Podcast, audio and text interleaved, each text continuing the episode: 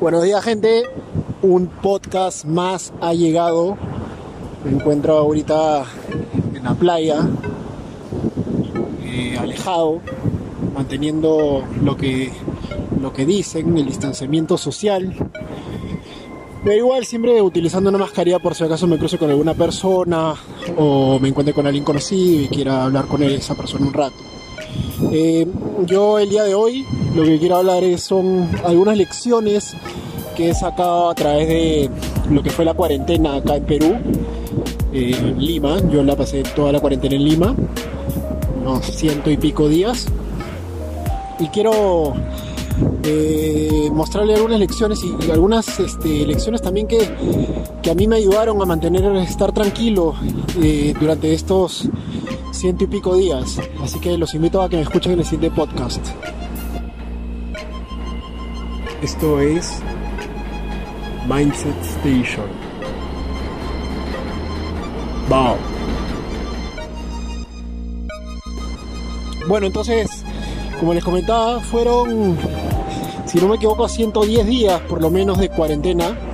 Esto inició en la quincena de marzo y en un inicio nos avisaron que serían tan solo 15 días y era evidente que no iba a ser así porque esto no iba a mejorar, el panorama estaba bien feo, ya habíamos, ya estábamos viendo la experiencia que vivían en España, en Italia, y no había ningún motivo por el cual en el Perú iba a ser mejor.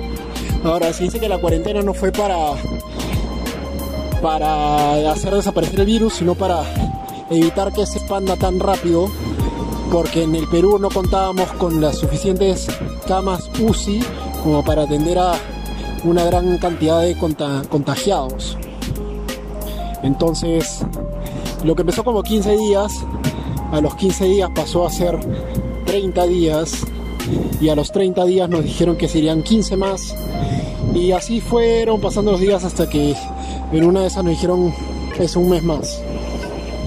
Entonces, mucha gente, y no los culpo, tuvieron tuvieron momentos difíciles. Para empezar, muchas personas han perdido su empleo de todas las edades, de todos este, los puestos, todos los géneros. Y este, esa es una primera dificultad y es muy difícil, sobre todo si eres una persona que mantiene a, más de una persona. Si, eres eh, padre de familia, incluso hay jóvenes que mantienen a sus padres. Entonces, las realidades son distintas en el Perú y son muy, muy, muy distintas realmente porque eh, los niveles socioeconómicos están muy, muy diferenciados, hay diferentes tipos de ingresos, este, no todos viven en las mismas condiciones, no todos tienen acceso a las mismas a los mismos hospitales y además este en el Perú el 70% de los trabajos son informales, es decir, no cuentan con un seguro de salud, y no cuentan con nada que los cubra, entonces es bien complicado cuando están en esa situación. Ahora, lo que les voy a hablar es desde mi punto de vista, desde mi realidad y de cómo yo lo he vivido y de cómo lo han vivido las personas que están a mi alrededor. Por mi parte, que es lo que más voy a hablar, yo la verdad no he sufrido ni le he pasado mal en esta cuarentena y estoy muy agradecido. Y ahora les cuento por qué. Porque como les había comentado antes, yo en una etapa de mi vida pasé por estos ataques de pánico en donde realmente me sentí muy solo, porque la guerra era interna, era contra mí mismo, contra mi cerebro. Entonces es más complicado cuando estás así tú luchando contra, contra tus pensamientos, tus emociones, que cuando estás luchando de manera colectiva contra algo. Entonces, haberme superado, derrotado, o como le quieran llamar, me ayudó bastante y además porque a través de ese momento, esa etapa difícil que tuve, pude desarrollar algunos hábitos como les mencioné que fueron el deporte, la lectura, el saber escuchar mi cuerpo, controlar las emociones o no ni siquiera controlar, sino saber este liberar estas emociones de determinadas maneras, ya sea por el deporte, a través de, de los llantos, escribiendo. Entonces, yo ya tenía algunos hábitos adquiridos que se podían realizar desde la casa y que en esta cuarentena, sin salir, porque no salí ningún día, tampoco hubo necesidad, pude mantenerme ocupado y entretenido sin estar sufriendo. Ahora, no les voy a mentir que no me provocaba ir a ver a mis abuelos, ver a mis amigos, eh, las reuniones, a, a mi enamorada, a Mirta también la quería ver, pero sabía que lo vi como un reto realmente porque habían dos opciones, o lo veía como una tragedia, que es lo que, es lo que realmente es, o lo veía como un reto de ya, mira Marcial, van a ser tantos días, eh, tienes que aguantar, eh, míralo como un desafío, como algo que te ayude a ser más perseverante, más tolerante, más paciente, sobre todo que nuestra generación, los millennials, no lo somos. Somos una generación que lo quiere todo para el instante, estamos acostumbrados a la tarjeta de crédito, a los viajes rápidos, este, tenemos muchas facilidades hoy en día. Entonces lo vi como ese lado, como qué bien que a nuestra generación le pase vivir un momento complicado. La generación de nuestros padres vivió terrorismo, hiperinflación, golpe de Estado, guerra mundial y muchas otras cosas más que los ha fortalecido. Dentro de todo es muy feo lo que vivieron, no se lo deseo a nadie, no quisiese que me pase a mí, pero siempre creo que las crisis o los momentos difíciles te ayudan a superar cosas, te ayudan a, a sacar lo mejor de uno mismo. Entonces, ese sería un punto bueno y que la gente espero que lo hayan aprendido. Yo veo muchos amigos que han estado saliendo, no, no aguantaban, y es porque seguramente no tenían hábitos desarrollados que los mantenga ocupados y les ha costado. Algunos han, empezaron a hacer deporte en sus casas, a hacer yoga y bacán. Eso les duró las primeras dos semanas y todo, ¿no? Pero de ahí, cuando ya te empiezas a dar cuenta que vas un mes, dos meses, ya la cosa, y no tienes el hábito adquirido, la cosa se vuelve más complicada.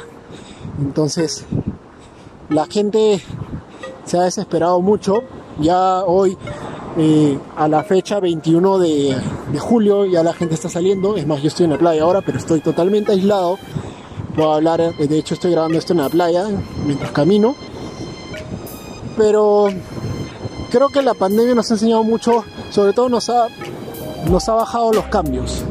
Nos ha bajado el ritmo de vida, ya no hay tanto apuro por viajar nos hemos dado cuenta que lo primordial es la salud y el estar bien con la familia y con la gente. De nada sirve estar peleado, estar pensando en me quiero comprar el carro del año, tengo que comprarme esta ropa para figuretearla. Hay cosas más importantes y nos hemos dado cuenta que es el tema de la salud y como les menciono el estar bien con la gente y con la familia. Eh, hemos podido vivir unos meses sin fútbol, sin muchas cosas, y no es que las cosas no vayan a volver, las cosas van a volver de todas maneras, pero por ahora es una pausa para el mundo, una pausa para, para aprender. La vida no se acaba en tres meses, aunque de hecho sí, la vida se la acaba en la gente incluso en menos de tres meses por este virus, pero son cuestión de aprender a adquirir incluso los hábitos de lavarse las manos, utilizar el, la mascarilla, de separarnos un tiempo para luego, como dijo Vizcarra, volvernos a abrazar. Y esas cosas, o sea, no, no hay que por qué estar desesperados. El decir, no, es que yo soy una persona, me gusta salir, está bien, a todos, todos, todos, el humano es un, un, un animal social. A todos nos gusta conversar con gente, a todos nos gusta estar abrazados con las personas, reírnos, tomarnos un trago, jugar una pichanga. Pero, pero está bien, hay que parar un tiempo, hay que tranquilizarnos, hay que pensar, hay que visualizar lo que queremos para unos próximos años. A mí me ayudó bastante, yo les, como les dije, les estoy hablando desde mi punto de vista, me ayudó a desarrollar mi agencia de marketing, que era un plan que tenía ya hace tiempo, que si lo hubiese estado haciendo el trabajo no lo hubiese, no lo hubiese podido haber hecho realidad realmente. En mi casa me dio tiempo para terminar el proyecto y ahora ya estamos en una etapa un poco más avanzada, pero igual estamos nivel nido, por así decirlo. Pero creo que esta pandemia yo espero en realidad que haya ayudado bastante, no a que la gente entre en temor ni pánico, sino para analizar la situación, poder este, entender bien las cosas. Em, igual el cuidado tiene que estar ahí y nada, la gente tiene que aprender a ser más paciente, sobre todo la generación millennial, que se desespera.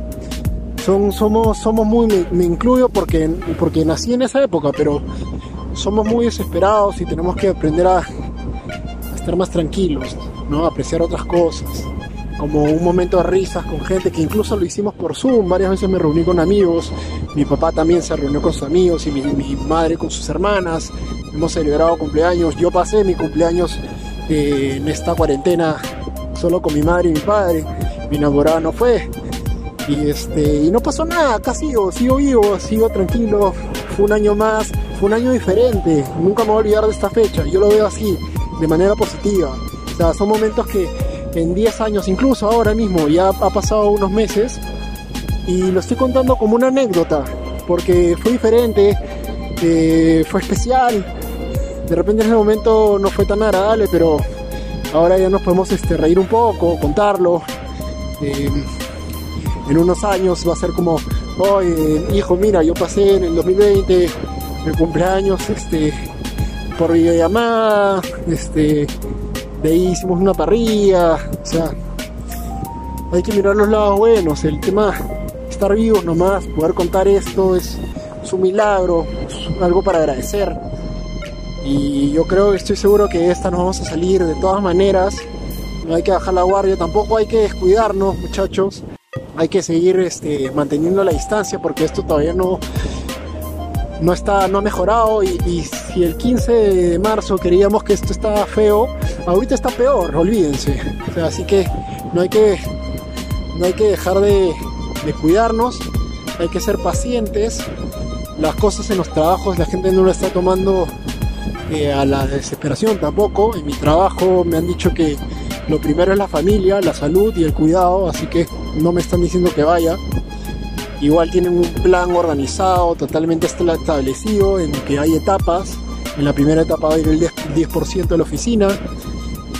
Eh, en la segunda etapa empieza a ir más gente hasta que se empiece a agarrar eh, las costumbres, la gente se empiece a educar sobre este tema y así. Entonces, creo que yo siempre voy a buscar el lado positivo y creo que esta pandemia ha sido algo bien duro para muchas personas, pero creo que si lo ves desde el lado de qué aprendizaje rescatas, no, nos debe haber enseñado también muchas cosas. Entonces, siempre hay que ver todo, todo con optimismo, el lado bueno, el lado de aprendizaje, no solo aprendizaje personal, sino también el aprendizaje colectivo. En lo personal yo me digo mucho, como ya les dije, no lo voy a volver a repetir, pero en lo colectivo creo que al país le falta un poco más de unión.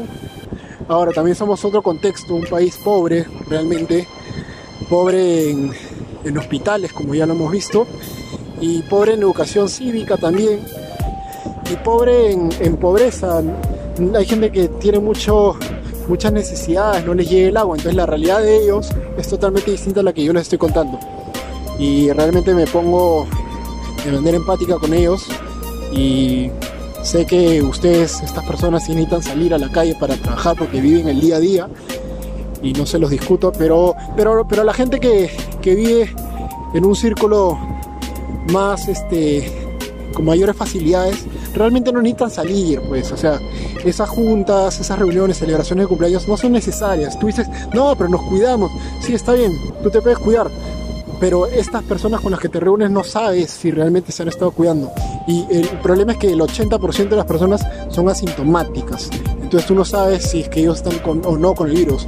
Y como no sienten síntomas, no se van a chequear, porque cada una de estas este, pruebas cuestan como 150 soles hasta 1000 soles. Entonces, no es que así, no es, no es una compra de un día para el otro, ¿no? Toma bastante tienes que pensarla, tienes que realmente estar seguro que quieres hacerte ese chequeo, pero bueno, ese es otro tema. Entonces, yo les digo nomás, gente, este, sean pacientes.